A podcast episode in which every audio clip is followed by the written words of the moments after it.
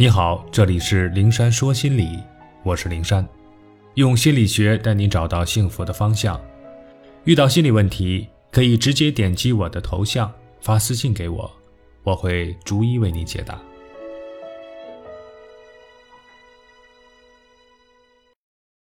自以为与人为善，别人暗地里笑你傻。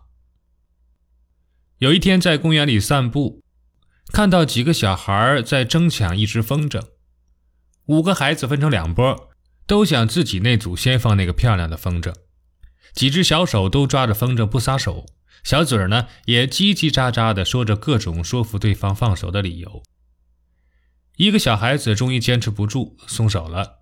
尽管脸上有很多的不情愿，但还是故作大方地说：“算了，不跟你们争了。”和他一波的另一个小孩，因为他的放手显得势单力孤，最终也被迫放手。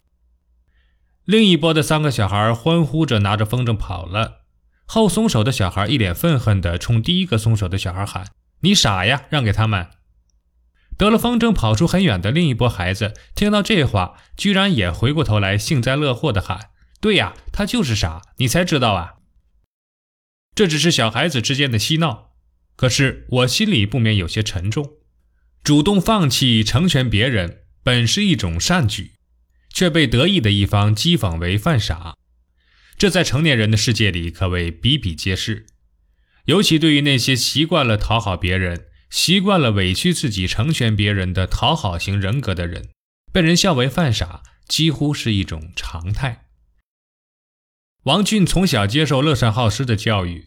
爷爷常说的一句话就是“争者不足，让者有余”，意思是说，争夺者最后无所收益，而谦让者越是推让，反而得到的越多。要心存善念，谦让待人，得到的会比争的多。而父母则讲究多栽花少栽刺儿，退一步海阔天空，教育他遇事多忍让。所以，王俊从来秉承忍让的原则，能退则退。能忍则忍，宁肯自己吃亏，也不让别人难受。王俊觉得自己这样和人相处，没有人会说出个不好来。事实也的确是，身边的人都愿意和他交往，对他的评价都很高。可是王俊渐渐地察觉到，他们之所以愿意跟自己交往，实在是因为太容易从他这里得到实惠。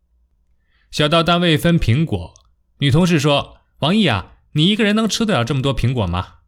他马上说：“你拿回家给孩子吃吧。”大到评优秀，一连三年他们部门都报的他。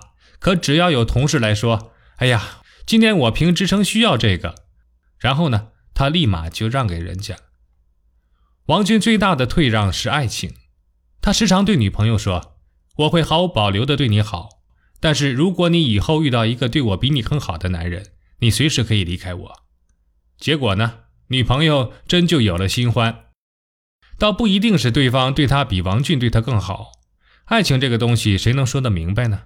反正女朋友变心了，提出分手的时候，轻飘飘地对他说：“你是个善良的人，你会成全我和他的幸福的。”而他呢，果然如女朋友说的那样，拱手让出了自己的爱情，还怀揣着善良的心，对女朋友的新欢说：“祝福你。”知道内情的人都骂王俊犯傻，太过善良。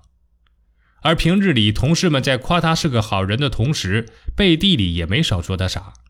有一次，一个同事在一家鞋店买了双劣质的皮鞋，王俊说：“你找他们退货呀。”那同事接话：“啊，你跟我一起去啊。”王俊点头。结果到了约定的时间，同事把鞋子和发票塞到他的手里，说：“我今天实在太忙了，要不然你帮我跑一趟吧。”王俊义不容辞的就去了。鞋店以鞋子质量没有问题为由不予退货。王俊央求了很久，对方态度坚决，他无功而返。那同事一脸不悦地说：“你没办明白呀，有那么难吗？”王俊当即就觉得自己真的很无能。他又从同事的手里把鞋子拿过来，说：“我明天再去。”王俊连去了三次，鞋店的态度一次比一次恶劣。王俊忍让、与人为善的内心没有教会他别的解决办法，除了一次次诚恳的请求，他不懂得用法律维护自己的权益。结果呢，可想而知。遇到同事有些讥讽的表情，王俊觉得没有颜面把没退成的鞋子拿回去，于是，一咬牙一跺脚，自己掏钱去买了双质量上乘，当然价钱也是很昂贵的鞋子，交给了同事，说这是鞋店给换的新鞋。后来，同事知道了事情的真相，问王俊花了多少钱，王俊一再推让不肯收，同事一再说谢谢，不好意思，改天请你吃饭。可一转身，他在隔壁办公室用很大的声音说：“这个王俊就是个傻子，这事儿有他这么办的吗？”这话很清晰地传到王俊的耳朵里，让他欲哭无泪。在讨好者的心里，自己与人为善，可在别人的眼里，他是在犯傻。他做的善事越多，付出的越多，别人就越觉得他傻，是个烂好人。与人为善的基石是双向而平等。若一个人单方面持续不断的对别人善良，便没有平等而言。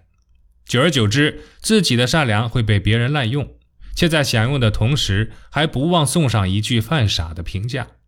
所以呢，当别人用同情、怜悯的语气对你说“你这个人太善良了”，你要明白，他不是在夸你，而是在暗示你你在犯傻。